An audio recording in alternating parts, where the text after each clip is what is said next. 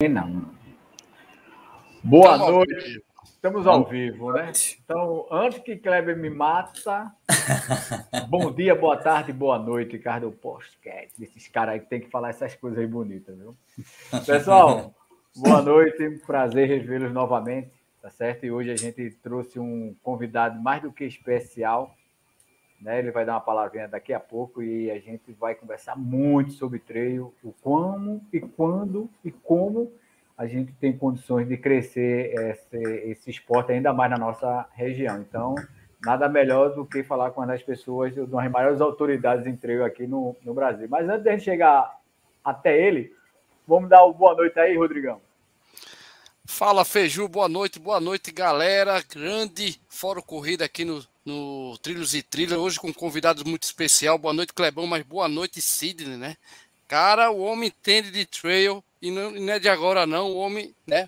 Tem muita experiência, então muita coisa boa para a gente entender, para a gente aprender. É com Sidney, vai ser show, Feiju, vamos embora. Não, vai ser com certeza. Só o preâmbulo aqui, aquele, aqueles 10 minutinhos onde a gente entrar aqui, a gente já aprendeu muita coisa, né? Então, coisa Verdade. que a gente achava que ia aprender, a gente não sabia de porra nenhuma. Agora a gente está sabendo um bocado de coisa. Como ele mesmo disse. Ó, depois ele vai falar um negócio aqui quando a gente fala de treino para ver que eu, não tô, que eu tô na linha certa, viu? Vocês vão ver. E aí, Kleber? Dê aí o seu boa noite. Fala, é da Corrida, muito boa noite, mais um Fórum Corrida, e hoje no canal do Trilhos e Trilhas, com essa fera aí, Sidney Togumi, vamos aprender muito sobre trilha, vamos falar sobre a, associação né, de, das trilhas. Tem muita coisa bacana. Vamos trazer muita informação de eventos, DMTT, etapa do Campeonato Pernambucano de Trail Run, etapa aldeia. Tá muito bacana hoje. Vamos nessa. Beleza. Meu mestre, dê o seu boa noite aí, por favor. Bom, boa noite a todos. Primeiro aí agradecer ao Feiju e ao canal aqui, o Fórum Corrida, Trilhos e Trilhas, pelo convite de bater esse papo aqui sobre sobre trail running, sobre corrida de montanha, todos esses nomes loucos aí que tem a nossa, a, o esporte que a gente gosta de fazer. E o que eu mais gosto de fazer é contar mentira e, e bater papo. Então, é, então, obrigado mesmo pelo convite. Espero de verdade colaborar aí com, com todo mundo. Espero que a galera curta aí o bate-papo. Ó, só aproveitando que já teve um aluno seu que entrou, ele disse: ó, eu vou entrar na live para faltar o treino amanhã, mas diga a ele que não tem esse negócio, não. É o Marcos Túlio aí, ó. Não, não, mas é que eu falei para ele que se ele não aparecesse, pelo menos para me dar audiência, eu ia mudar a planilha dele do final de semana. Toma, Marquinho. Opa, aí, Marquinho, já deu para você. Pega essa bomba aí. É, pessoal, é, o, o, nosso top Fizzle, ele foi, ele não pôde aparecer porque ele foi dar um, um, uma ajeitada na cabeleira dele. Tá certo? Ele foi dar um polimento lá, não, brincadeira, ele foi ter que resolver um assunto aí, na próxima oportunidade ele estará aqui com a gente. Tá bom? Então, pessoal, o, a oportunidade da gente estar tá trazendo o Sidney aqui, o Sidney Togumi, né? A gente já ouviu muito falar nesse nome de uma, de uma forma, mais Togumi do que de Sidney, né? É, é mais conhecido, pelo menos aqui na nossa, na nossa região, né? Então, assim, é, para falar um pouco do treino e o quanto esse esporte ele tem muito que evoluir aqui na nossa, na nossa região. Né? Eu acredito que isso aqui vai ser um, um, um bom bate-papo, principalmente para falar um pouco da, da, da, associação, de que maneira a gente, se tornando uma associação, a gente se torna muito mais forte em, em termos de divulgação e, e participação em, em, outros eventos. Então, Reis Bros, deixar você já para fazer a primeira pergunta. Vamos lá. É, Ô Sidney, gente, você sabe que né, você que tem a experiência aí de estar de tá sempre é, se motivando, se desafiando em provas de ultra trail, inclusive fora do país, né? E eu queria uma pergunta bem objetiva, é, Sidney, o que é que falta, né? Vamos dizer assim, para aquela questão que a gente já conversou na pré-live aqui, a gente sabe que tem uma centralização de muitas provas na parte sudeste e sul, né, de trail. Então, o que é que está faltando você como presidente da Associação Brasileira de, de Corridas de Trilha, né, em trilha, em montanha, o que é que está faltando para realmente um apoio maior para a galera que você, você mesmo já conversou com a gente. Tem, tem muita coisa boa, muita trilha legal aqui no Norte e no Nordeste. Então, o que é está faltando para alavancar e um, pouco mais de apoio mesmo, né? Vamos dizer assim, para a galera que está fazendo bonito por aqui também. Está tá fazendo provas bem organizadas, é, provas até com ultras razoáveis, né? Então, é bem isso, é, Sidney. O que é que você acha que poderia alavancar e dar um apoio melhor vamos dizer assim, em vez de estar centralizado, regionalizado, não, mas pulverizar no Brasil afora. O que é que tu acha? É, sabe, Rodrigo, eu acho que esse desafio, é, eu acho que tem alguns pontos, né, com relação à divulgação, não só das provas e, e, e consequentemente, das regiões, né, uhum. é, mas do trail como um todo. Uhum. Por exemplo, eu acho que um ponto é, é o apelo turístico que uh, o, o Brasil tem é gigantesco. Né? É uh, por exemplo, é o que eu comentei com vocês no bate-papo ali, né, um pouco antes. Uh, eu tive a oportunidade de correr a Chapada uh, dos uhum. Guimarães através do trail, fui ao Mato Grosso. Tive a oportunidade de correr uh, ali o Chapadão dos Matões Mirantes no Piauí através do trail. Né? Então, assim, o trail já me proporcionou viagens que até então eu não tinha pensado. Né? Então, o apelo turístico é importantíssimo. Qual é o desafio? Né? O desafio é divulgar, é, é, eu pensar assim, pô, na hora que eu vou olhar aqui o calendário de provas, ou onde tem as provas que tem no Brasil, uh, quais serão as, os, uh, os, meus desafios? Porque a gente sempre linka a oportunidade do desafio de correr, de ter uma prova que, que seja um que me motive a treinar e ao mesmo tempo conhecer um lugar diferente. Né? Uh, e aí eu sempre, eu já fiz essa questão para alguns organizadores, né, e até para atletas. Qual é a prova no Brasil que você tiraria férias para participar? Né? Porque um, quando a gente vai competir uh, no exterior, a gente precisa tirar férias, né? Pelo menos sete dias das nossas férias a gente dedica para poder conhecer um lugar diferente. Tudo bem, a gente, eu faço um pouco da meia culpa, né?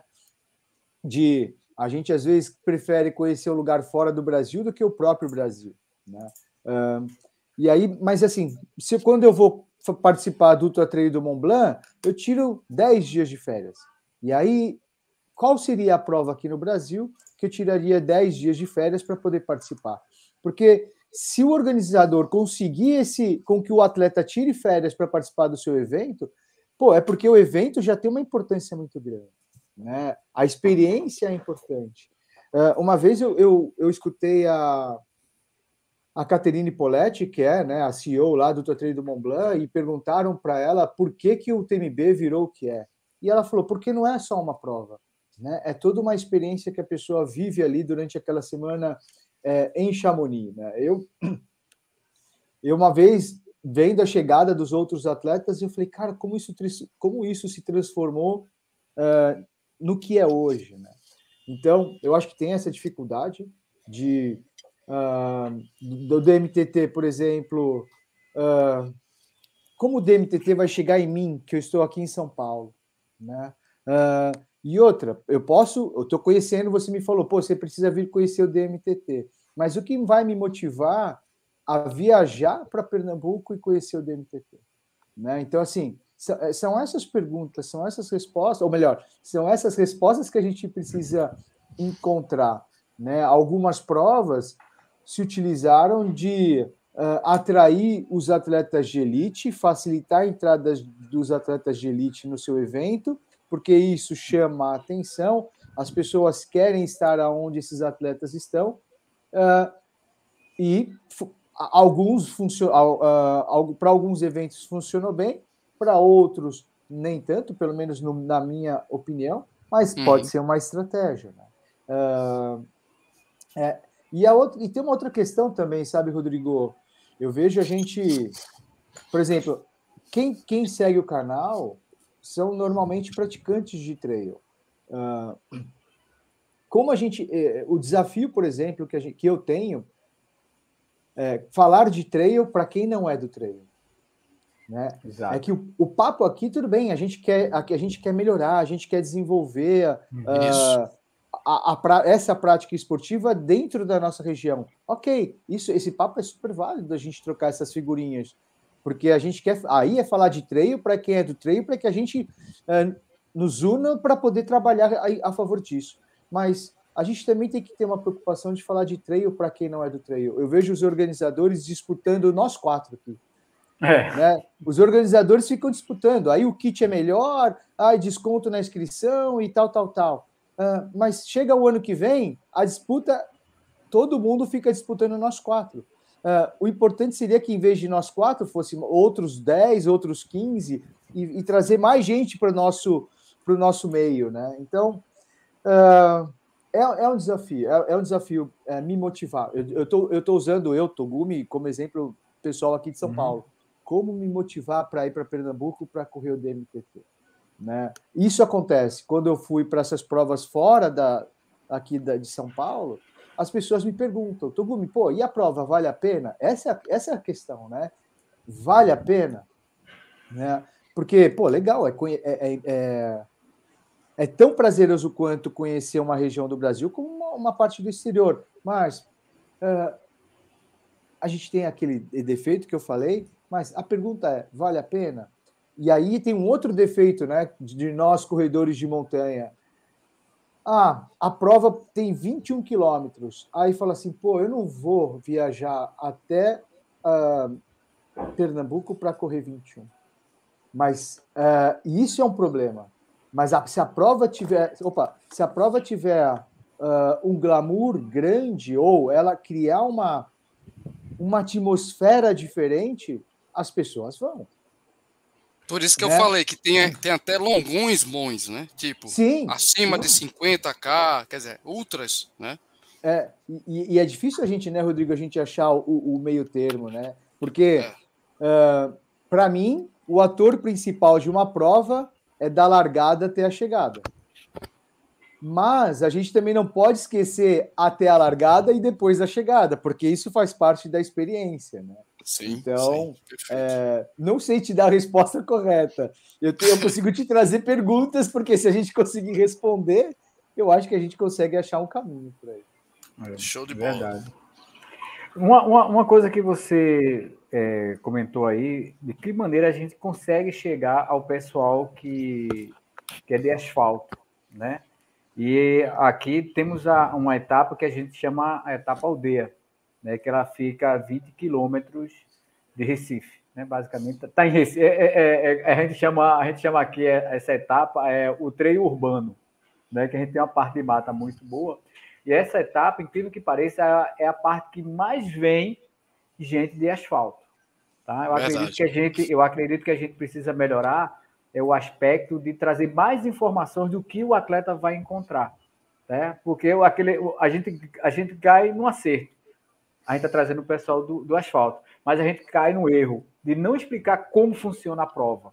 Então, alguns, questionamentos de que tem no asfalto e não tem no, no, no treino. Você tem que estar muito mais ligado em marcação, de fita, de, de cal, ou até uma certa marcação que você faz. Ó, isso aqui é uma marcação, você segue por aqui. E às vezes a gente cai nesse erro de não explicar de uma forma um pouco mais assim adequada né, para esse pessoal que está querendo fazer uma transição, né, a gente acerta por um, por um lado e peca pelo outro, que a gente deveria, como você bem falou, deveria levar mais informações a respeito do que, viu, do que vinha a ser uma corrida trail, né, para esse pessoal que está querendo mudar. É, eu vejo aqui, por exemplo, eu vou falar pelas provas que eu conheço, né? Uhum. Às vezes a, a, os organizadores acabam entrando numa disputa de quem faz a prova mais difícil, né? E aí, às vezes, o corredor de rua ele vai, ele não tem muitas opções de provas fáceis para ele, porque é, ele vai numa prova de nível técnico muito alto, a coisa fica muito difícil para ele que talvez ele não retorne, né?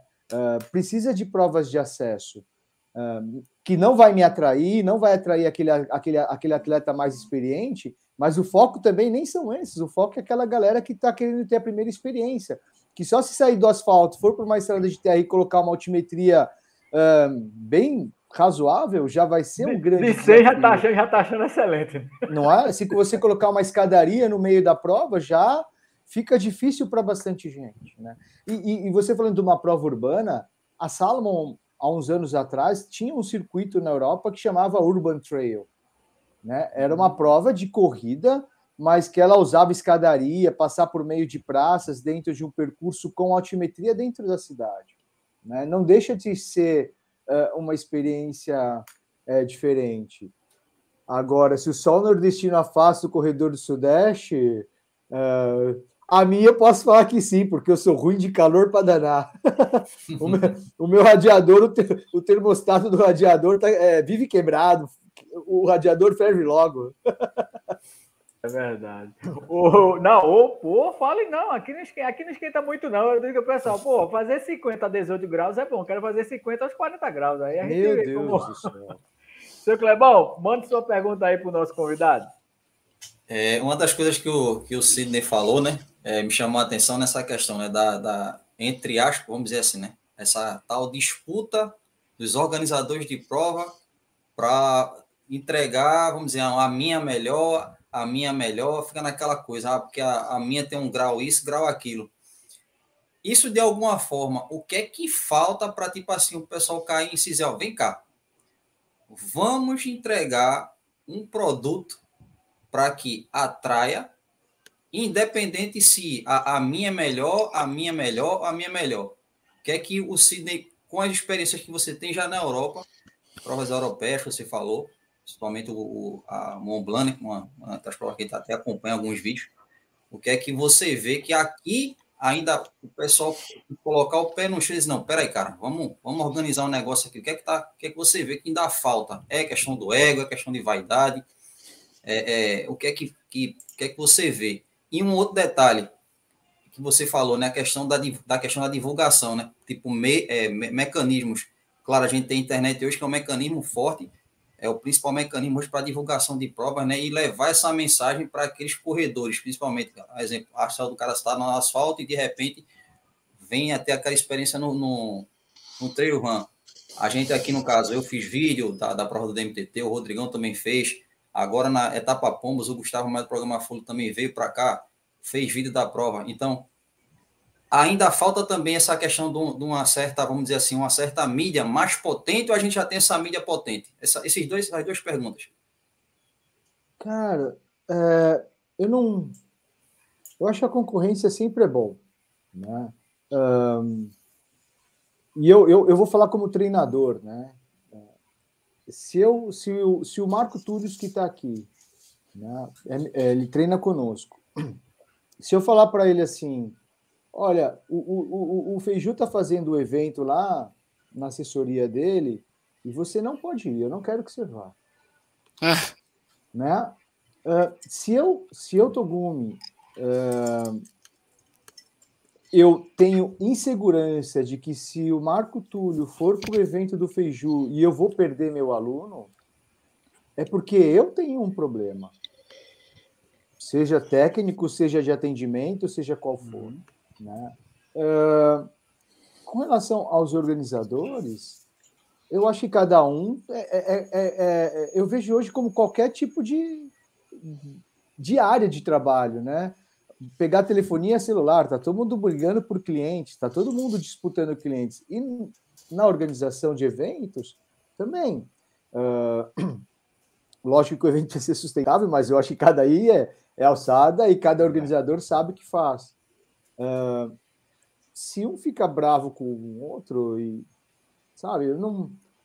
Uma vez já me perguntaram se se deveria é, é, desculpa coordenar calendário e não, eu, eu, não, eu não defendo é, organizar calendário porque a gente de certa forma uh, a gente privilegia aquele cara que não organiza tão bem. Né? Eu, eu já falei para alunos meus aqui em São Paulo, eu falei, aquele organizador ele só sobrevive. Você vai para a prova do cara e reclama. Aí você vai lá e volta e volta reclamando de novo. E aí você vai de novo e reclama. Eu falei, cara, por que, que você vai? é bom, é gente... Alguma coisa tem, né, meu amigo? Não, é, assim, é, é, é, aqui tem. Então, aqui tem isso, tem isso. Você, o que você está falando para mim, você não tem que falar para mim, você tem que falar para ele. Né? Uh, e eu não entendo uh, o seu retorno naquele evento enquanto uh, sempre você está voltando com um problema, com alguma, com alguma crítica. Né? O, o, o, público que vai escolher qual é o melhor evento, qual é a melhor experiência, e é difícil, né? E, e a ITRA, por exemplo, ela uh, nos eventos ITRA, assim que você participa, depois você recebe um, um questionário para você responder sobre a sua experiência naquela, naquele evento. E, e eu participei um, uma parte do processo desse questionário, e, e a preocupação é isso, né? É, quando eu vou bem, a prova é espetacular. Quando eu vou mal, a prova é horrível. A organização falhou não sei o quê. Então, é, também tem esse lado. E aí é pura verdade. É aí nós tiramos aquela, tiramos as notas extremas, né, da, uhum. do questionário e aí trabalha com a média, porque aí é aquela galera que terminou, que não pegou pódio, porque quem pegou pódio, ninguém vai falar assim, sou campeão de uma prova que foi horrível. Né? Ninguém fala isso, né? Todo mundo vai. O, o, o quem foi para o está super feliz e não tem que reclamar. E quem foi cortado tem tudo para reclamar. Então a gente tira os extremos e, e, vamos trabalhar ali com a média. Então, assim, a parte do ego, sabe, não é uma coisa que eu, Togumi, eu estou falando por mim, não me. Não me não me preocupa, desde que eu faça um bom trabalho e as pessoas escolham o meu evento no calendário delas, é isso que eu quero. E Está todo mundo trabalhando para isso, né? Afinal, pelo menos no meu conhecimento, a grande maioria das provas é .com.br, tem fins lucrativos, né? É uma empresa e ela precisa sobreviver. É, então, eu esqueci a outra pergunta. É a questão da questão da mídia. Vamos, um exemplo, a gente facilita, Não temos é, mídia, falando, né? é, falando da MT, no caso especificamente falando da MTT, né? É, no caso eu fiz vídeo, o Rodrigo fez vídeo, a gente tem viewers tanto no, aqui no Brasil como também fora do país. O Gustavo também veio para essa última etapa agora, que foi Pomo Xangrande, fez um, um vídeo bacana também para ajudar na divulgação da prova. Aí, nessa questão, você vê como, a nossa, como é que a nossa mídia hoje, para divulgação de provas trail, ela está uma mídia já forte, já massificada, ou ela ainda precisa ainda um certo impulso? A nossa mídia é muito fraca, né? A gente não tem uma mídia... Uh no, na parte literal mesmo de divulgação, uhum. né? Uh, porque, por exemplo, vocês estão divulgando, e, e, e, é, e, o que eu enfrento, por exemplo, quando eu falo de falar de trail para quem não é do trail. Você vai na, na BCT, uh, ah, sei lá, tem hoje 3 mil pessoas, se não me engano, ali no Instagram. Eu estou falando para as mesmas pessoas. Quando a gente divulga o nosso evento, eu divulgo para as pessoas que já nos conhecem. Agora. É, mesmo do mesmo, né, Sidney? É.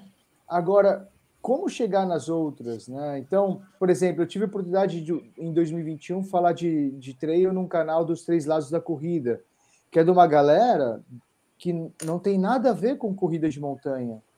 E aí é legal, porque uh, tudo bem, talvez os caras nem se interessem pelo trail, mas pode ser que se 1% vier, para mim já está de, de bom tamanho, né? Tamanho. Uh, no projeto esse ano, em 2021, que eu fiz ali a Estrada Real correndo e uh, conversando com o Sérgio Rocha do Corrida no Ar, ele abriu espaço para eu falar sobre o meu projeto ali no Corrida no Ar. Espetacular, porque o público dele não é focado em trail. Até tem gente que corre trail que o uhum. segue, mas a grande maioria não. Então, é, é esse desafio, sabe, Thiago? Porque como a gente vai falar, como a gente vai promover o que a gente precisa, que é o nosso trabalho, seja treino ou seja eventos, mas fora do nosso, do nosso grupo do Instagram, porque aquela galera já está esperando o que a gente vai falar. Né? Agora, uma mídia mais aberta, a gente ainda não tem. Né? Por exemplo, uh, tem os sites, tem a revista Trail Running, né? Uh, tem o, o site Venture Mag, que também divulga muito trail, que, a meu ver, são os dois que eu conheço assim com uma uh, com uma amplitude já em, em nível nacional uh, um, po é, um pouco maior, um pouco maior, né? Então mas uma, uma mídia consistente ali que a gente consiga, eu acho que. Estamos longe, né? Estamos longe, né? É. Bem longe. Rodrigo, eu acho que bem longe, cara. É bem longe, bota bem longe disso. O Toguma, aproveitando você aqui, aproveitar aqui e fazer umas perguntas aqui do nosso, do nosso público, né? Lidiane, que é nossa fotógrafa aqui, né? Ela pergunta assim: até que ponto a altimetria numa prova forte ela é importante, porque é o que mais se destaca nos eventos. Ah, a minha prova tem tal altimetria, a minha prova tem tal altimetria. O quanto tanto isso é importante ou não numa prova e o quanto isso realmente chama ou afasta. É, eu não sei se é, se é bom ou ruim, mas eu acho que é bom. É que na é verdade é, é Ah, não, gosta, é, né? mas é porque gosta, né? não, por definição, por definição da ITRA, uh, trail é tudo que, não, que seja fora do asfalto, independente de altimetria, independente não, né? uh, se, é, se é trilha, se é areia, seja o que for, tudo que é fora do asfalto tem no máximo 15% de asfalto no percurso, é trail. Então, se a gente fizer uh, uma prova uh, nas pra... numa praia, é trail. Independente de ter altimetria ou não. Mas é que para nós, né, corredores de uhum. montanha, correr fazer trail está ligado a correr em altimetria. Daí uh, a gente tem uma tendência né, de, de valorizar as provas que têm um, um, um ganho, um acumulado maior. Né? E aí fala-se que é mais difícil. Né? Eu vou pegar uma prova que tem aqui em São Paulo, a Bertioga Maresias, que é aqui no litoral sul de São Paulo, que é uma das ultramaratonas mais é, tradicionais daqui e foi minha primeira ultra, por exemplo, uh, 75 quilômetros, que dos 75 você tem ganhos, não, não, não chega a 2 mil. Né? E aí o pessoal fala, ah, não tem graça. Eu falei, como não? Ah, ela é muito fácil, porque é tudo por praia. É, para terminar é mais fácil. Mas se não tem subida, então tem que correr mais rápido. É difícil igual, né? Uh, é igual quando aquele aluno fala assim: ah, eu não saio de casa para correr 5 porque não tem graça. Eu falei, tenta correr para 18 para ver se não fica engraçado. É verdade. Terminar 5 quilômetros, confesso que é mais fácil terminar 5 quilômetros do que 20 quilômetros, mas se a gente colocar o fator tempo aí, fica divertido, né? Então, uh, eu não sei, acho que foi a Lidiane que perguntou, a altimetria faz parte da nossa, dessa prática esportiva e aí a gente tem essa tendência de valorizar mais as provas que tem mais altimetria. Mas se não tiver tanta altimetria acumulada, não tem desculpa de andar, vai ter que correr mais mesmo. Vai ter que correr mais, né? Ou a gente tira de um lado ou puxa do outro. Não tem como, o cara, o cara não escapa. Antes de, de Clebão dar os boa noite ao pessoal, tem mais uma, um questionamento aqui do nosso Corrida Mental. Esse aqui é o CH, esse cara aqui é o mestre das planilhas mentais. Você pode ter tudo de planilha, mas esse aqui, a planilha, a planilha mental dele é fantástica. E sempre tem aquele questionamento em prova de treino. Até que ponto o atestado médico é importante ou não é? Qual é o, a questão de segurança, tanto para o atleta, para quem organiza a prova? Aí depois da, você responder aí, Kleber fala boa noite aí do galera aí. É, é, essa é uma questão que ela é polêmica, né? Polêmica no sentido de que eu, particularmente, eu organizei eventos só organizei duas vezes na minha vida e não sei se eu vou organizar mais. é, e que a gente não sabe legalmente o que vale e o que não vale. Né? O que eu acho que é importante, uh, mais do que o atestado, eu acho que além do atestado, é ter uma anamnese clínica de quem está lá na, competindo na prova. Né? Um, uma, ficha, uma ficha médica de quem está competindo na prova.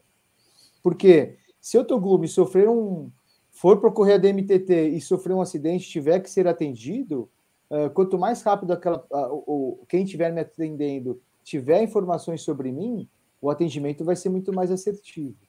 Né? Uh, eu, eu, acho que isso é o mais importante. Né? eu atestar, é, eu vou cair, eu, eu, vou falar porque é uma questão que eu não, eu, eu Togumi, não sei dizer o quanto legalmente é é válido ou não até o termo de responsabilidade. Né? É uma questão muito grande isso. Uh, tem, já ouvi advogados dizendo que é válido, tem gente que fala que não, que tem que ser de tal forma ou de outra forma.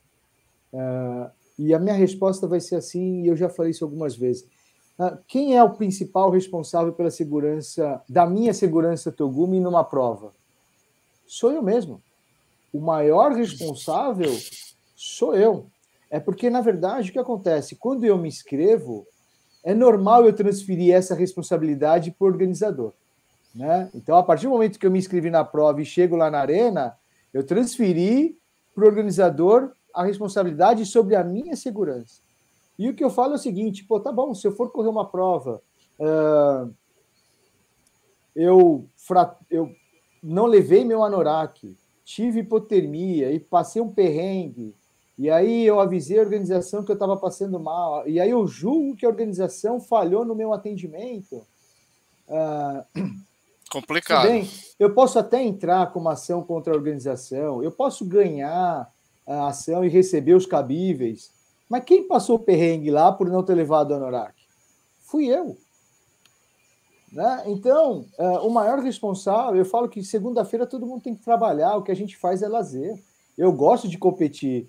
Se eu tiver a oportunidade de passar o feiju, eu vou passar. Mas espera lá, é, se for num lugar de risco, é, não vale a pena, né? Então, assim, as pessoas transferem para o organizador.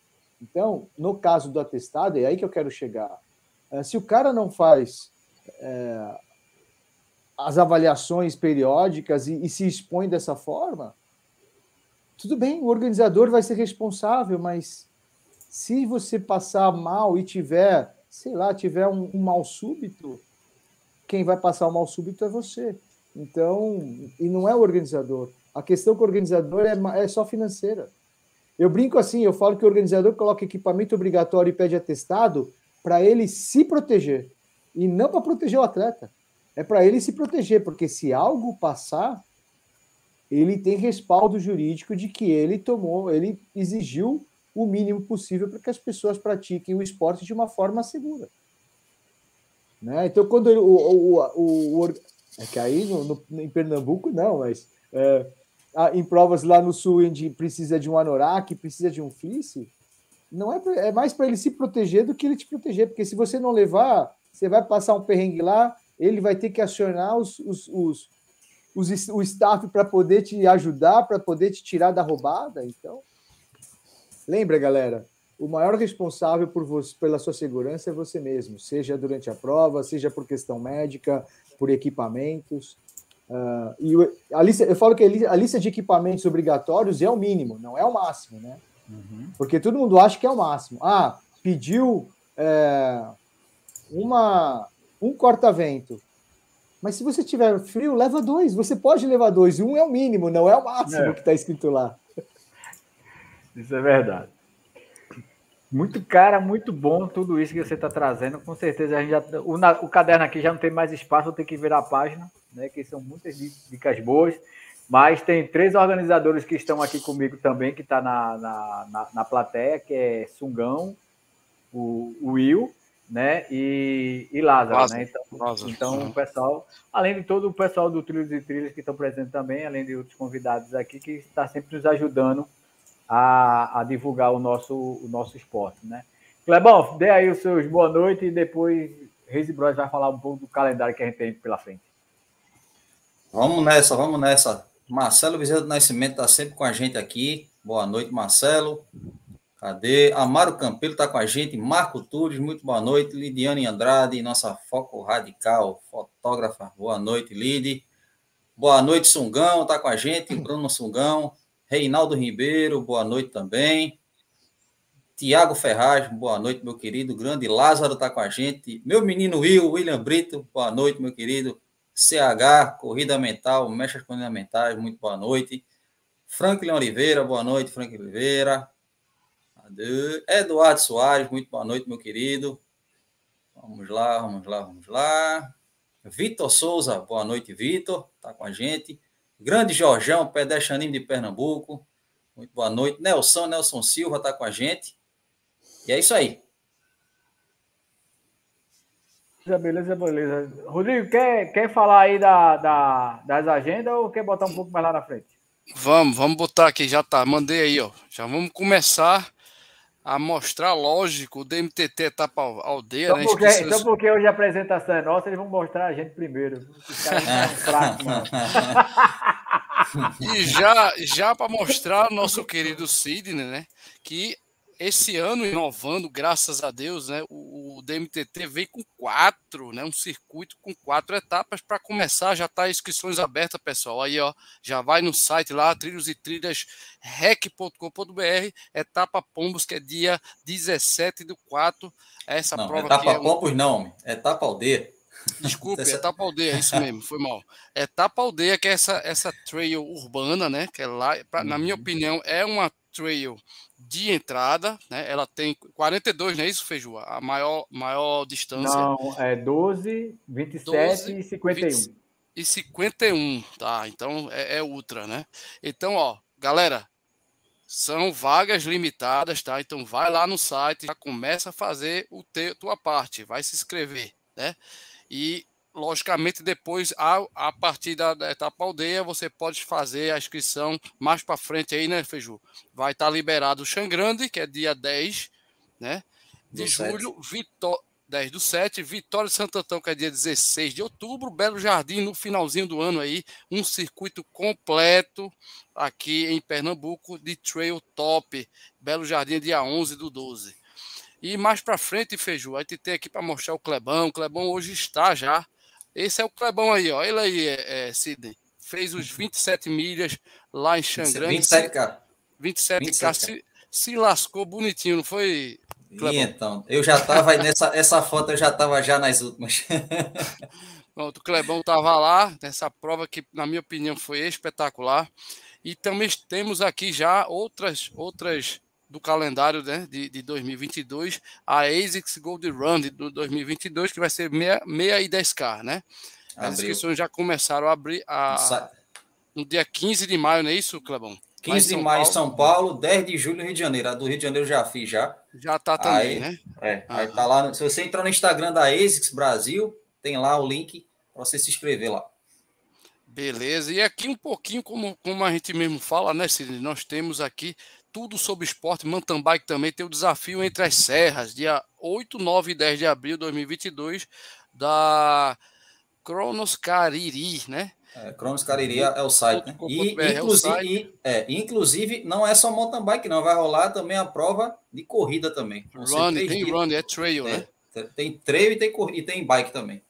Então vou fazer bola. um triado no sertão, só que o cara vai nadar no seco. No assunto. E para finalizar, tem a do Nilson Lima, o nosso é. querido ultramaratonista Nilson é. Lima, a quinta maratona do homem, lá em, Uber, em Uberlândia. Em Uberlândia. E ele teve com a gente aqui no DMTT, né, no ano passado. Muito Exatamente. Ele, ele teve aqui, Sidney, na etapa dele, chamou de corrida insana, mas chegou sorrindo, chegou, né? Vibrando é. com a prova, foi espetacular. E, e um detalhe, viu, Rodrigão? Nessa prova hum. agora, dessa quinta maratona dele, vai ser dia 22 de maio, vai ser a é, a de número 300, ele vai comemorar vai a maratona número isso. 300 nessa prova aí. Então a inscrição está aberta aí. Inscrições na apuanaesportes.com.br, galera tá convidada para salvar. Save the date aí, ó. Guarda essa data aí, dia 22 do 5. Era só isso, Feiju? Isso ah, só isso aí. Hoje, hoje, hoje, hoje foi pouquinho, né? Hoje foi, foi light. Foi light. Foi, foi, light. Foi, foi light. Ó, já, já, já aproveitando aí, Togumi, já tem uma pergunta aí do nosso amigo Vitor, nosso parceiro. Né? Impulsionar as redes sociais, as provas poderiam ser uma alternativa? Eu acho é assim, eu acho que tem que ser feito. Ah, e outra, só galera, o que eu falo aqui é tudo, não é são pontos de vista, tá ok? Então. Não, a gente adora ponto sim, de vista, sim, porque, a gente tá, porque a gente está discutindo ponto de vista mesmo. É que eu falei, eu gosto, eu gosto de ficar falando das coisas dos outros ali, né? Da pitaca do negócio. mais fácil, né? É mais fácil, pô. É, mas assim, são pontos de vista do que eu vejo. É, agora, com relação a, a fazer impulsionamento, é, eu acho que tem que fazer. Mas assim, eu acho que não é, vai ser o grosso. Por quê? Por aquilo. É, se eu olhar DMTT no meu Instagram, no meu. Uh, mas por que, que eu vou no DMTT?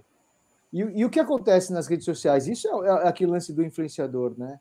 Pô, ou eu quero comprar um carro. Ah, eu quero comprar aquele carro e eu sei que o Feiju tem. Eu vou perguntar para o Feiju.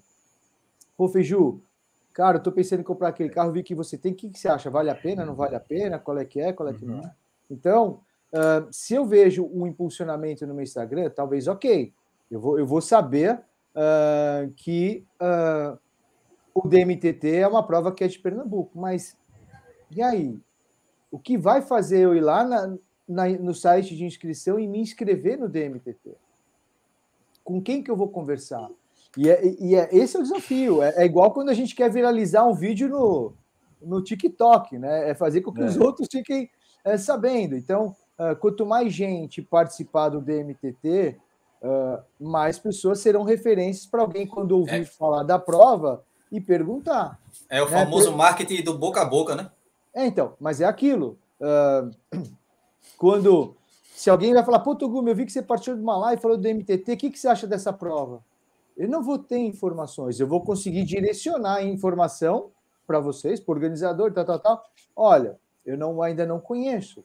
Por isso que eu sempre falo, eu falo assim, eu falo das provas que eu já participei, porque aí eu consigo opinar, mas eu não vou conseguir falar se é bom ou se é ruim. Eu posso falar que eu conheço a galera que organiza, coloco você ali em contato e aí faço a ponte. Ok. Né? Então, assim, esse é o. É, é, por que, que eu vou clicar em me inscrever? É o que a gente está falando um pouquinho antes. Uhum. Né? Qual é a experiência que o DMTT vai me trazer que vai falar assim, cara, eu vou. É, vou lá no site de, de passagens aéreas, vou comprar minha passagem aérea, vou reservar meu hotel e vou, uh, no próximo final de semana, lá na primeira etapa, participar do DMTT.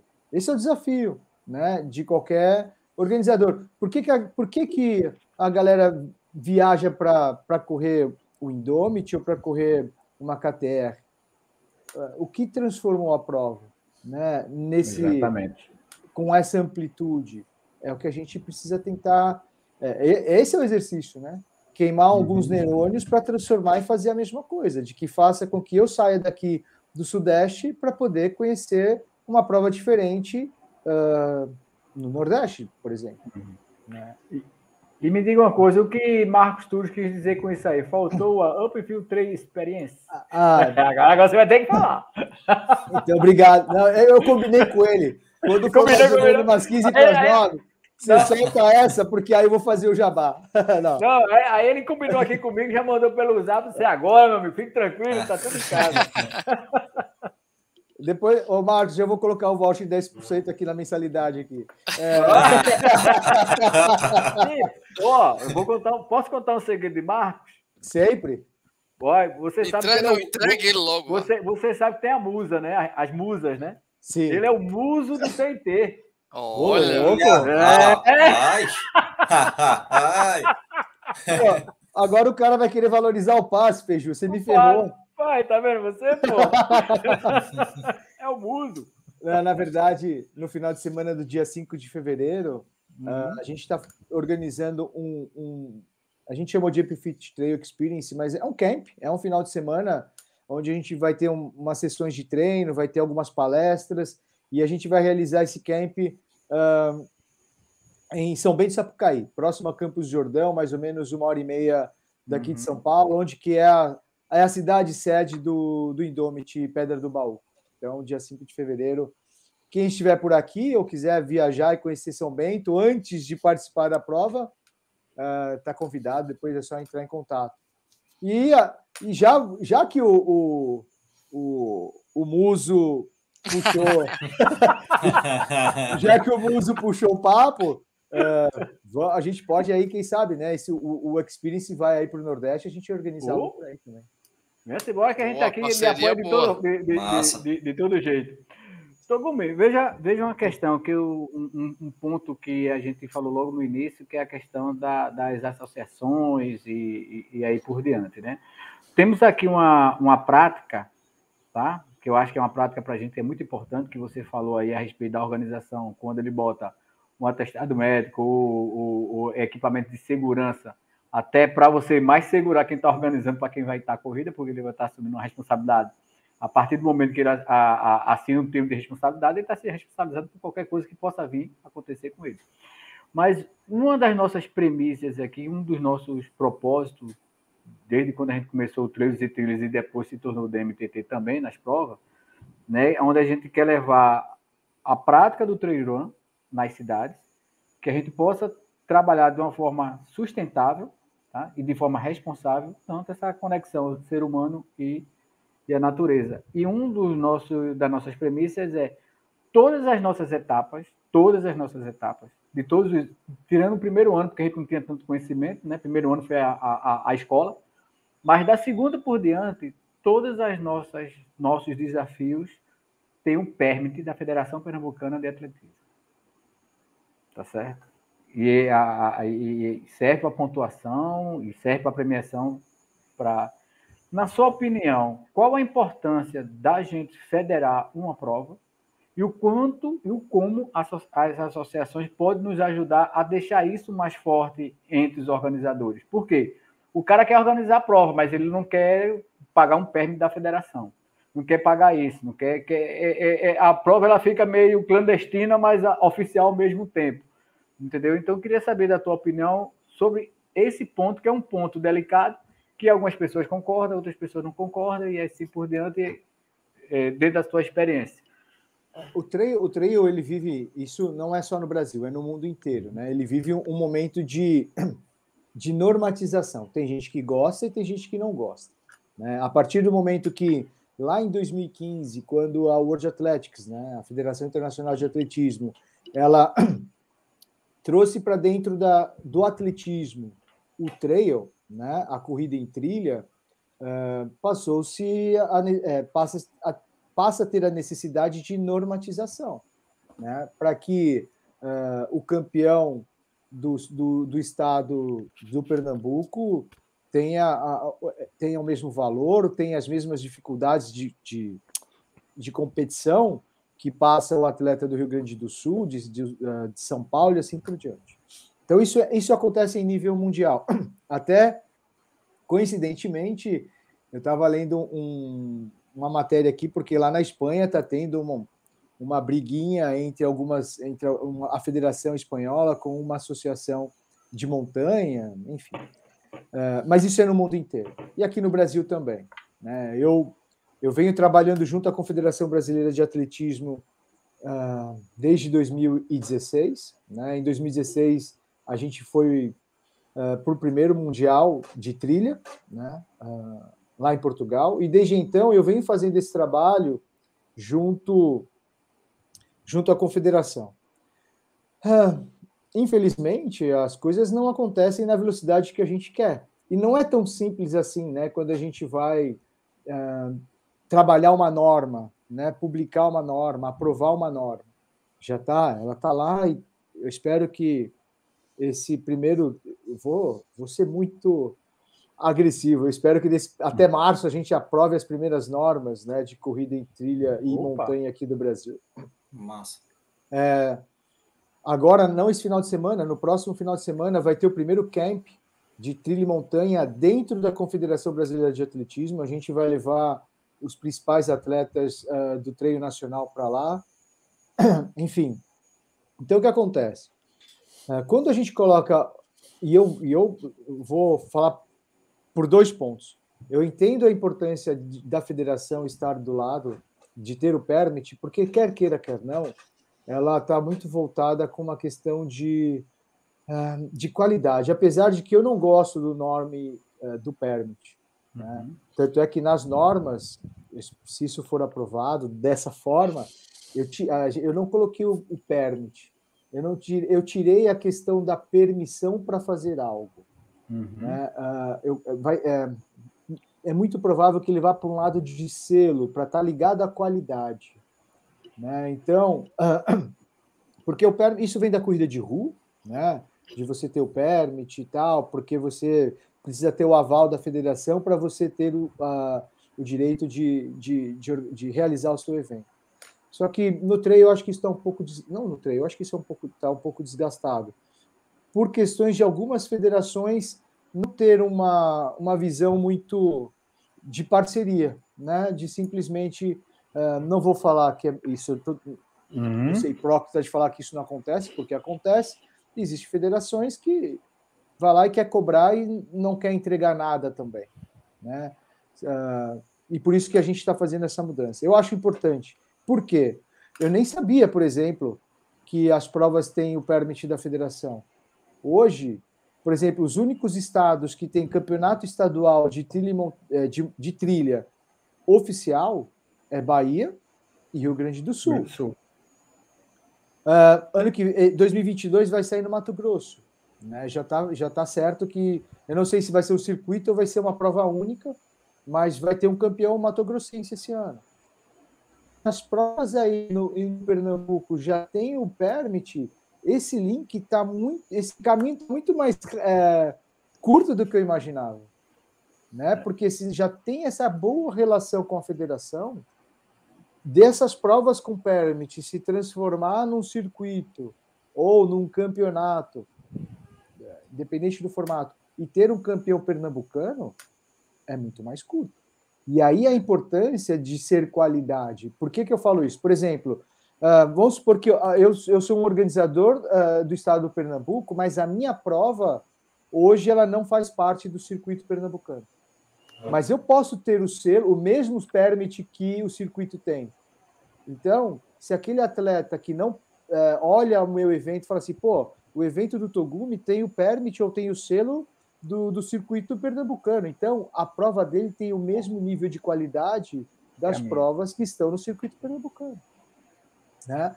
Uh, eu acho que é muito importante, porque uh, é um movimento porque eu sei que tem gente que não gosta. Ah, a partir do momento que vai entrar a federação, vai ficar burocrática, não sei o que, não sei o que lá. Mas é, é a parte desportiva, né? É a parte da competitividade, como voleibol, como futebol, tem regras e normas para que tudo seja igual para todo mundo. Então, uh, eu. É a regulamentação, eu, né, Cid? É, isso, né? essa, essa é a palavra, obrigado. Essa regulamentação ela se faz necessária quando a gente entra no âmbito competitivo. Por quê? Se tiver uma Copa do Brasil, onde os campeões, os campeões estaduais vão se enfrentar, vai ter que estar tá tudo regulado, regulamentado para que, que as pessoas que estejam representando seus estados sejam de forma fidedigna. Exato. Né? Então, para isso, precisa da regulamentação, precisa é. da regulação. Tem organizador que não gosta, mas uma questão que é sempre muito difícil para o organizador o tempo, o tempo de corte no PC tal é às 7 horas, às 8 horas da manhã. Eu, Togumi, cheguei 8 e 1. Aí eu falei assim, pô, Clebão, cara, um segundo, deixa eu passar. Né? Pô, você vai me cortar? E é normal o organizador não querer criar atrito com aquele cliente, porque é um cliente, porque senão, ah, pô, o Clebão tá louco, meu, não vou voltar mais na prova dele. E aí começa a fazer testão nas redes sociais e não sei o que lá. A partir do momento que entra a federação. Tem a arbitragem, desculpa, tem um cara entra, olhando. Entra a arbitragem, e eu e isso, tá, isso já é, é discutido dentro da confederação. A questão do corte vai ser de responsabilidade da arbitragem. E aí não vai ser mais o organizador que vai me cortar, vai ser o órgão regulador que vai me cortar. É ele Perfeito. que vai me desclassificar se eu não cruzar a linha de chegada dentro do tempo limite. Então, Verdade. isso tira até das costas do organizador essa questão que é sempre tão delicada nas provas de trail. Ah, você desclassificado? Pô, mas eu não. Cara, um segundo, o que, que é um segundo? Isso é sempre muito delicado. Isso é, por exemplo, checklist de equipamentos. Para mim, é uma questão de arbitragem também. Só para você, para a galera ter um, uma, um, um, entendimento em que, em que momento nós vivemos nessa regulação ou nesse trabalho de regular, é, no bom sentido. O ano passado existe a ABRAT, que é a Associação Brasileira de Árbitros de, Arbitra, é, de Atletismo. Nós fizemos um call com um árbitro espanhol para entender como que funciona lá na Espanha, que é um dos países mais uh, evoluídos em termos de, de organização de trail né? É, temos ali o Luiz Alberto Hernando, que é tricampeão mundial, enfim. Então, uh, isso vai aos poucos fazendo parte. Tudo bem, vai ter organizador falar isso me gera custo. Sim, vai gerar custo. Uhum. Você vai, você vai, uh, você vai uh, ter que investir para ter esse tipo de qualidade, esse tipo, não, desculpa, esse nível de qualidade no seu evento. né? Mas vai garantir que o resultado também vai ser, já vai sair da mão do ah, mas pô, o cara vai ficar, ué, não precisa alguém assinar para falar que aquele documento é oficial? Se o seu evento é oficial, vai ter que ter alguém responsável para validar aquele resultado. Então, uh, são várias questões que, eu, ao meu ver, é positiva. O que eu vejo é, uh, em março de 2000 e... Foi antes da pandemia, 2020. Eu tive a oportunidade, teve uh, uma reunião técnica que existe anualmente, com todos os presidentes de federação, foi até aqui em Guarulhos, próximo a São Paulo. E foi a primeira vez que eu falei de treino para todos os presidentes de federação. E eu falei para todos, eu falei, olha, eu dei um panorama geral do que seria corrida em trilha e corrida de montanha, expliquei do tamanho que nós somos, né, para que eles uh, que eles não viessem conversar conosco, quando eu falo conosco organizadores, uh, pensando na corrida de rua, porque na corrida de rua aqui em São Paulo coloca uma prova de 10k domingo de manhã tem 12 mil pessoas. E não adianta ele ver com esse número de 10, 12 mil pessoas pensando em cifra na hora de, vier, de vir conversar com o meu, comigo, o organizador. Porque uh, o meu número de inscritos médio é de 400. Né? Então, sou, é um outro mercado, são que outras já, coisas. Que já é um senhor número, 400 numa trail. Sim, mas por isso que, por exemplo, quando eu fiquei sabendo que no Desafio das Serras teve 1.500, é, Rio Grande do Norte, se não me engano, né? Desafio uhum. das Serras. Isso. Eu fiquei impressionado, porque eu acho que não tem outra prova no Brasil que tem 1.500 inscritos. Então, assim, uh, a gente já houve reuniões com a Abrat para a gente entender o que deve ser arbitrado e se é possível ser arbitrado. Né? Por exemplo, uh, na corrida de rua tem árbitros de percurso. E uma das questões é, vai ser obrigatório ter árbitros de percurso nas provas trail? Na minha, e a posição foi obrigatório, não. Por quê? Como é que eu vou colocar o árbitro na Serra Fina aqui em Minas Gerais que o cara vai levar três é, dias para chegar? Três dias para chegar, vai ficar 20, 48 horas para lá e depois voltar mais três dias. Acampado. o risco de levar um raio na cabeça. Qual é a experiência que esse árbitro tem em ambiente outdoor? Né? Então, assim, então podemos colocar que é, é de bom agrado que se tenha. Uhum. Uh, medição de percurso. Por que, que tem os, os, os aferidores oficiais? Para lhe garantir que a maratona tem os 42, 695 metros exatos, que a prova de rua de 10 quilômetros tem os 10 quilômetros exatos. Eu falei, isso não funciona no treino. Aquele carrinho, na hora que passar na trilha, ele vai mais errado do que acertar. Ele vai errar mais que o GPS. Ô, coisa boa, alguém falou, porque agora o pessoal vai me entender e vai, não vai me xingar mais. Não, eu acho que uma das provas que teve, que teve aferição oficial foi a Ultra do Rosa, que é do Zum Zum em Minas, que ele uhum. mediu, levou acho que quatro dias para medir os 300 quilômetros, não sei como é que foi. E aí, isso gerou em discussão. E aí eu falei, olha, uh, o GPS é a melhor forma. E se a ITRA ela é a partner técnica oficial da World Athletics. Hoje, isso é uma, é uma parceria firmada oficial uhum. entre a ITRA e a World Athletics. Se a ITRA é a parceira oficial e eu tenho o meu, o meu percurso validado pela ITRA, e ela é a parceira oficial da World Athletics, vamos utilizar dessa validação da ITRA. Né? Aí, é assim, só para. Porque senão a gente vai falar aqui até. Sexta-feira. É, é, tá, mas como é que eu vou garantir que ninguém cortou percurso? né? Aí é uma questão que essa é muito delicada. Uh, vai ter que ter um tempo em que um atleta possa entrar com um recurso, né? E esse recurso, o que, que a gente vai ter que utilizar? A gente vai ter que utilizar do, do monitor do GPS dele, né? Vamos pegar o GPS do Feiju e do Tiagão para ver se o Tiagão não, não cortou caminho. Quem foi que cortou quem? E aí, em cima de uma comissão, julgar a apelação que foi feita uh, pelo, pelo atleta. Então, são é, algumas coisas que ainda, esse tipo de norma, essa norma, ela vai evoluir com o tempo. A gente vai errar em algumas coisas e vai ter que ajustar no, no passar dos anos, né? Mas vai ser importante de que tenha uh, que a gente erre e, e, que a gente erre o mais rápido possível, porque aí a gente consegue consertar o mais rápido possível. Inclusive, inclusive, Sidney, o Feiju deu uma saidinha aí. Inclusive, é, Sidney, o, o Feiju ele tem, ele utiliza o GPX e utiliza pulseiras, né? Tem ponto de apoio staffs Sim. em determinado ponto da, dos percursos, que é muito interessante. A, além da pulseira, tem a checagem de GPX, ou seja, tem, o DMTT, o circuito DMTT, ele já traz essas funções para o risco. O risco não, eu digo que é uma, uma checagem, né? Arbitral. Inclu e, inclusive, né, Rodrigo, em relação a essa questão das pulseiras, né, para você receber a premiação no final, você é obrigado a passar por aquele ponto onde vai Exatamente. estar alguém da organização para receber a pulseira.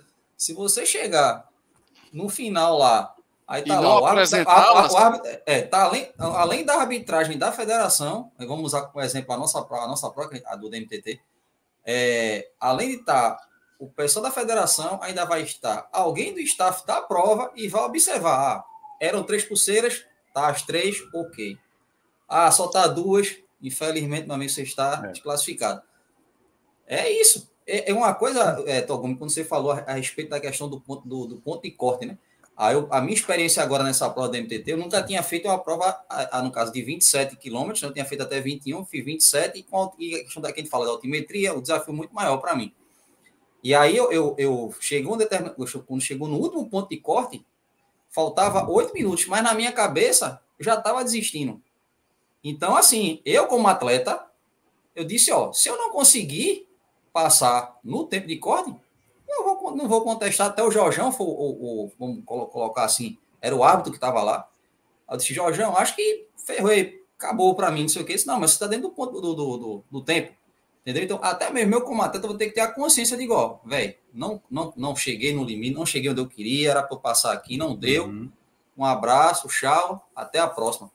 Tem que ter essa consciência também. Não só o organizador está ali para tá ali, ó, meu amigo, a regulamentação é essa aqui, tudo, papá, mas o atleta também tem que ter a consciência de, ó, velho, não adianta, como você falou, ah, um minuto, um segundo a mais. O cara também tem que ter, como atleta, ter a consciência, ó, não deu, no ano que vem a gente volta, corrige onde errou e paciência. É, mas é, é isso é louco, né, Thiago? Porque é, isso acontece aqui, mas quando o, o, o, brasileiro vai competir lá fora, ele não faz isso, ele é cortado. Não, é. Né? É, é, é, duro ser amigo do dono, né? Porque você vai lá pedir um descontinho para ele. Olha, o, des, o, des, o, desconto a gente até consegue, mas passar não. Passar não, passa, não. Né? Depender, depender desse homem aqui, ó. Não passa. Olha, eu, vou, eu, vou dizer uma coisa, eu vou dizer uma coisa a você, viu? A corrida tem as coisas boas, né? Que a gente recebe um bocado de amigo e também um bocado de inimizade por causa dessa, dessas, dessas questões. Eu falo, eu falo uma coisa muito simples. Me diga uma coisa: se você for no Enem Deu a horário, você passou um segundo, você entra, não entra. Aqui é a mesma coisa. Mas, o Feijão, é, o, que vale, o, que vale, é, o que vale é o regulamento. O rel... E todo mundo isso, é, isso, isso. deve estar ciente do regulamento. Né? É, eu, quando organizei o La Mission a primeira vez, eu tinha, a, a, medalha era de finisher, não era medalha de participação, era medalha de eh, conclusão do conclusão desafio. Do desafio. E e aí, quando eu, eu, eu, que na época eu fiz o resgate dos últimos lá na, na descida da Pedra da Mina, e tinha os, os uruguaios, e eles me vieram, eu, eram 40 minutos de eu trazê-los de volta para a arena. Togumi, me dá medalha, me dá medalha. Eu falei, cara, não posso dar, não posso dar, não posso dar. Né? Eu já dei não para um monte de gente, não vou dar, é, é de finisher. Uh, me encheram tanto saco, eu falei, ah, depois fala comigo. Daí eles vieram falar comigo. E aí eu falei, e eu pensei muito, eu falei, cara, eu não posso te dar. Primeiro porque você desistiu da prova. Ou melhor, você foi cortado da prova. Você não cruzou a linha de chegada dentro, dentro do tempo limite. E se eu te der a medalha, eu vou errar duas vezes. Porque eu já não dei para algumas pessoas. E por que, que eu vou dar para você? Cara, tem dois desses uruguaios que não falam comigo até hoje, quando eu encontro em algum lugar. Não, e tem, e, tem, e tem, o seguinte também, Togumi. É, a partir do momento que você faz isso, ou, ou alguém de alguma organização que faça isso, ele está desrespeitando aquele atleta que se sacrificou, Perfeito. lutou, brigou e chegou dentro do ponto. Para mim, esse é o maior desrespeito para quem é. concluiu a prova. E é o organizador ele burlando o próprio regulamento. Aí como Exatamente. você vai querer exigir alguma coisa que alguém faça para você? Não faz é certo. Verdade. E, e uma outra coisa que você falou bem aí, a gente fala muito dos organizadores, de quem organiza a prova, da federação, não sei o quê, mas eu acho que também existe a necessidade do próprio atleta em si, ele ter um pouco mais de consciência disso, né? de não querer ter vantagem em alguns pontos. Né? A gente trapacear, aqui né? Trapacear. Não, eu não digo nem trapacear, mas eu digo assim, tirar algumas é, assim, ó, faz, me dá isso aqui, me dá aquilo ali, aquele velho jeitinho, ah, tá tudo certinho, coisa e tal, desse, desse, desse aspecto, né? E aqui, aqui a gente, é, aqui, pessoal da organização do DMTT, a gente criou alguns, alguns mecanismos que a gente não garante que o cara vai passar pelo percurso total né, que são as pulseiras, que alguém aqui já falou que fui, porque estava caindo aqui a energia do, do computador, fui ligar na tomada. Né? A pulseira tá, nos dá a, a, a certeza de que o cara vai passar por aquele ponto, porque gera um ponto, geralmente é um ponto que o cara vai, se eu sair por aqui, eu, eu saio pelo outro lado, mas ele esquece que a pulseira está do outro lado. E assim, a gente informa, a pulseira está onde? Está nos 51 quilômetros. Ou está nos 27 quilômetros, ou está nos 10 quilômetros.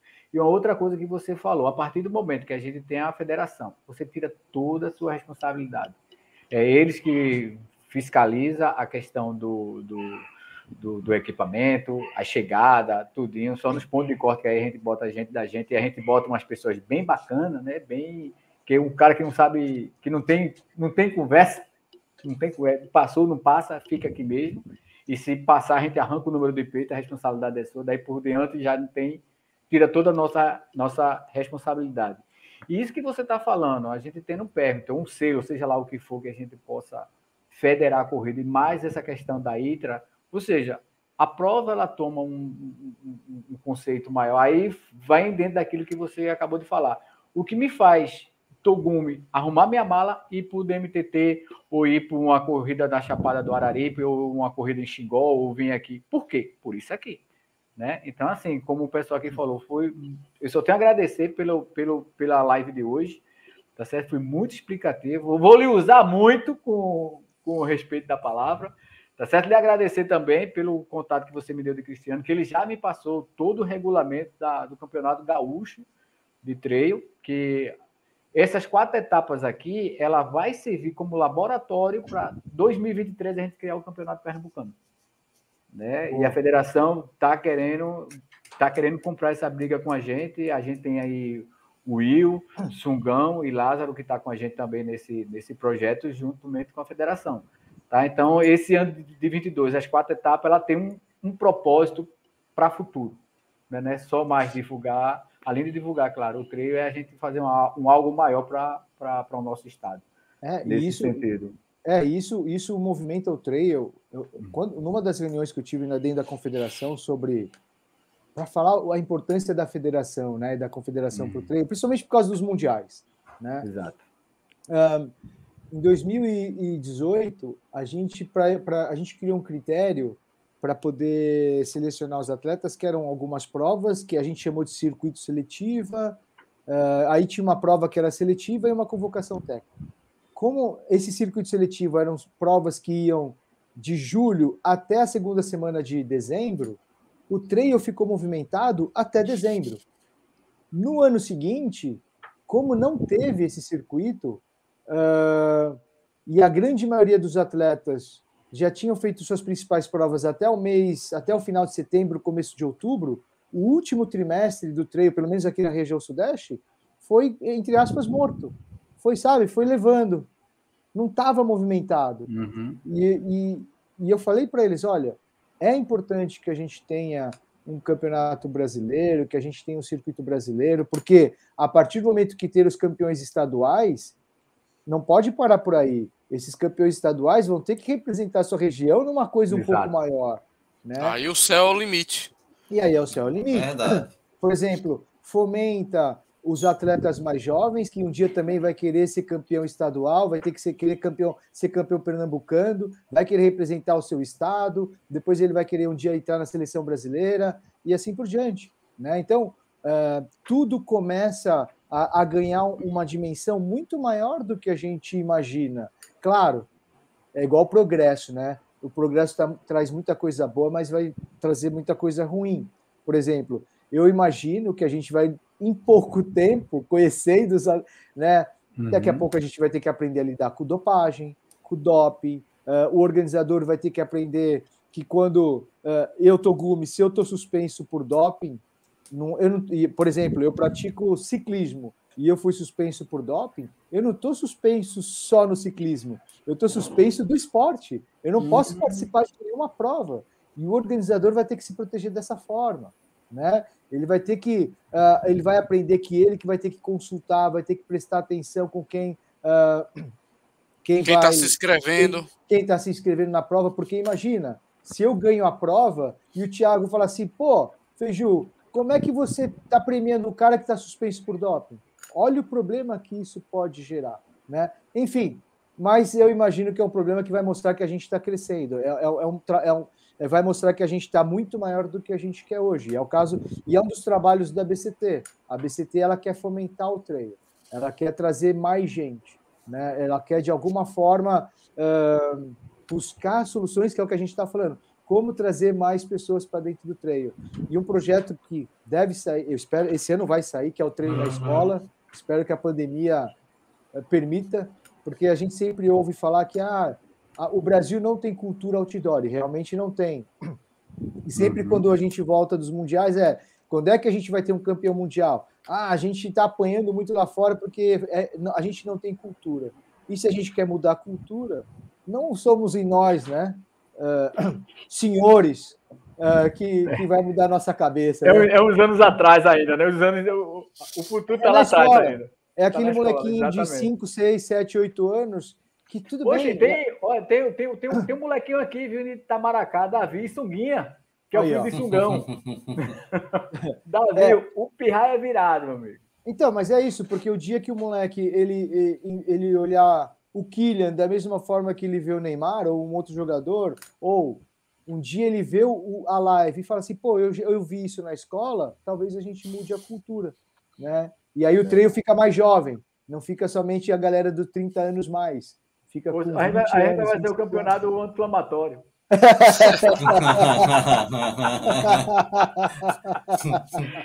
Pessoal, como, é como, como tudo é bom, passa muito rápido e foi excelente, tá certo? Vamos começando aqui de trás para frente. Kleber, Clebão já tá com o olho fechado. Ah, eu, tá, eu tava vendo. Noite, eu tava vendo aqui, eu tava vendo aqui a minha carteira da BCT aqui, não tava pesquisando aqui que eu tenho aqui a carteirinha. Ô, Clebão, eu chamei o Clebão de Thiago, desculpa, Kleber. Ô, Clebão, eu quero ver se ele vai falar se eu tô de olho fechado também. Clebão, deixa boa noite aí, meu amigo. Pô, só tenho que agradecer, pô. A live foi muito massa, muito, muita informação. É, parabéns, é, Togumi, pelas informações, pelo, pelo conhecimento que você tem. É, e com certeza, se depender da gente aqui, vamos estar junto nessa. Vamos, vamos expandir ainda mais o Trio One. Lógico, eu, eu, vamos dizer assim, eu, eu sou, vamos dizer, batizado no, na, na corrida de asfalto, né? mas agora estou migrando também para o Trio One. Posso dizer que eu sou o verdinho de todo mundo aqui, mas, assim, muito, muito proveitosa live. Feijou, show de bola pelo nosso convidado aí. E, Rodrigão, estamos junto também. E com certeza, gente, vamos, vamos divulgar, vamos, vamos expandir ainda mais essa, essa modalidade que é super bacana, onde a gente vive, como a gente, vou dizer sempre, né? O, o slogan do DMTT, do Tiriziti, né? A gente se lasca, mas a gente se lasca com muito divertimento. Valeu. É Valeu. Rodrigão, dê seu boa noite aí, meu irmão. Dá boa noite, mas antes, Fez, eu preciso falar uma coisa, cara, que senão o Lázaro vai me matar. Lázaro vai participar da travessia de Santa Leixo, que é uma mais ou menos um, um, um triatlo, é uma quatro, na verdade, são 5K, mais corrida na ilha de Santa Leixo aqui, tá? Então, é o famoso T, é, DMTT Mar, né? É o é. Trilhos e Trilha Mar que vai participar. Então, o Lázaro, o Nivaldo, tem o Thomas, toda a galera do TT Mar vai estar tá lá Então, só para lembrar, boa sorte, Lázaro, nesse fim de semana agora. E, lógico, agradecer. Sidney, obrigado, cara. Que live é essa? Muito legal, muita informação top, né? Acabou, infelizmente, mas mais para frente, se Deus quiser, o nosso querido é, Togum vai estar tá conosco aqui em alguma dessas dessas etapas do DMT. Ele conheceu já tem, um já tem, já vou fazer o convite ao vivo aqui. Já está já tá liberado aqui pela diretora. Então, ele, ele agora vai... se lascou. o homem vai conhecer o que é um sol quente e uma trail top, ultra trail, muita montanha, muita coisa legal, muita bonita. Então, abraço a todo mundo, obrigado, Feiju. Que, que live é essa? Show de bola, Clebão, boa noite, boa noite, Valeu, Sidney. Seja bem-vindo, cara. Togum, meu amigo, dê suas considerações finais aí. Pô, galera, é, obrigado mesmo pelo convite e parabéns pelo trabalho, de verdade. Uhum. eu não tinha conhecimento desse, dessa proximidade de federação, me deixa muito feliz, né? Muito feliz mesmo, acho que é a palavra, é feliz. E podem contar comigo por que vocês precisarem, uh, conta comigo, entre em contato, a gente está em contato. Só se for para papo, ser também, a gente, no que puder colaborar com o trail aí no Pernambuco, não pensa duas vezes, me liga e vamos, vamos fazer essa coisa andar por aí. Não, com certeza. E agora que a gente tem um muso que fica perto de você, fica tudo mais fácil, né, cara? amanhã ele vai me, amanhã ele vai me matar, viu, velho? Eu já tenho, eu já tenho assunto para o grupo do WhatsApp para três dias, pelo menos. Se prepara, Marcos Túlio. Ô, Tobube, olha, faz o seguinte: prepare a sua mala, o tênis Dia 10 de julho, temos a etapa Xangrande Pombos. Não vai ser quente, porque é, é o é. inverno pernambucano, tá certo? Então vai ser bem friozinho, isso aí você pode ter certeza. Pode até perguntar ao músico, ele vai confirmar isso para você. é. Então, assim, gostaria que você viesse mesmo para você conhecer um pouco do nosso trabalho, que a gente já tem esse trabalho aqui do Trilhos e Trilhas, a gente já tem há, há sete anos, esse é o sétimo ano que a gente vem trabalhando, e a gente vem crescendo aos poucos Tá? E uma coisa que eu falei com o Marcos Túlio, é, se você quer crescer quer ficar bom, se junta aos melhores. Né? E aí você é uma das grandes referências do treino a nível do Brasil e a nível mundial também. Tá? E essa experiência, essa troca de experiência faz com que a gente possa promover cada vez mais né, o treino na nossa região e, como você bem falou, começar a trazer novos adeptos. E como a gente traz esses novos adeptos? Ensinando, trazendo a corrida que a gente tem aqui, que é a, a etapa aldeia. É, você tem três percursos, 10, 27 e o, e o, e o maior percurso, e geralmente as pessoas me perguntam para que percurso eu vou? Eu disse, vá para o menor. Vá tomando em dose terapêutica. Esse negócio que corre 5, que corre 21, quem corre 10, corre 42, isso aí é conversa para doido. É Aqui a gente não funciona dessa forma. É, então, assim, vem conhecendo, vem, vem conhecendo aos pouquinhos vem conhecendo 10, depois vai, vai, vai, vai tendo. Uma outra coisa que na nossa região não temos, é, a gente não tem nenhuma assessoria voltada ao treino, né? a gente não tem. Né? Para asfalto você tem A cada esquina você tem uma, e umas muito boas, outras estão lá. Né? Então a gente está querendo também desenvolver esse trabalho é, também em trazer assessoria que a gente possa trabalhar um pouco o treino nesse, nesse aspecto. Primeiro, eu quero agradecer a sua generosidade em estar hoje aqui com a gente. Né? Eu sei que você tem uma agenda bem, bem apertada. Muito obrigado por tudo. Foi um, um, início de conversa bem legal. A gente tem muito que conversar por aqui. Né?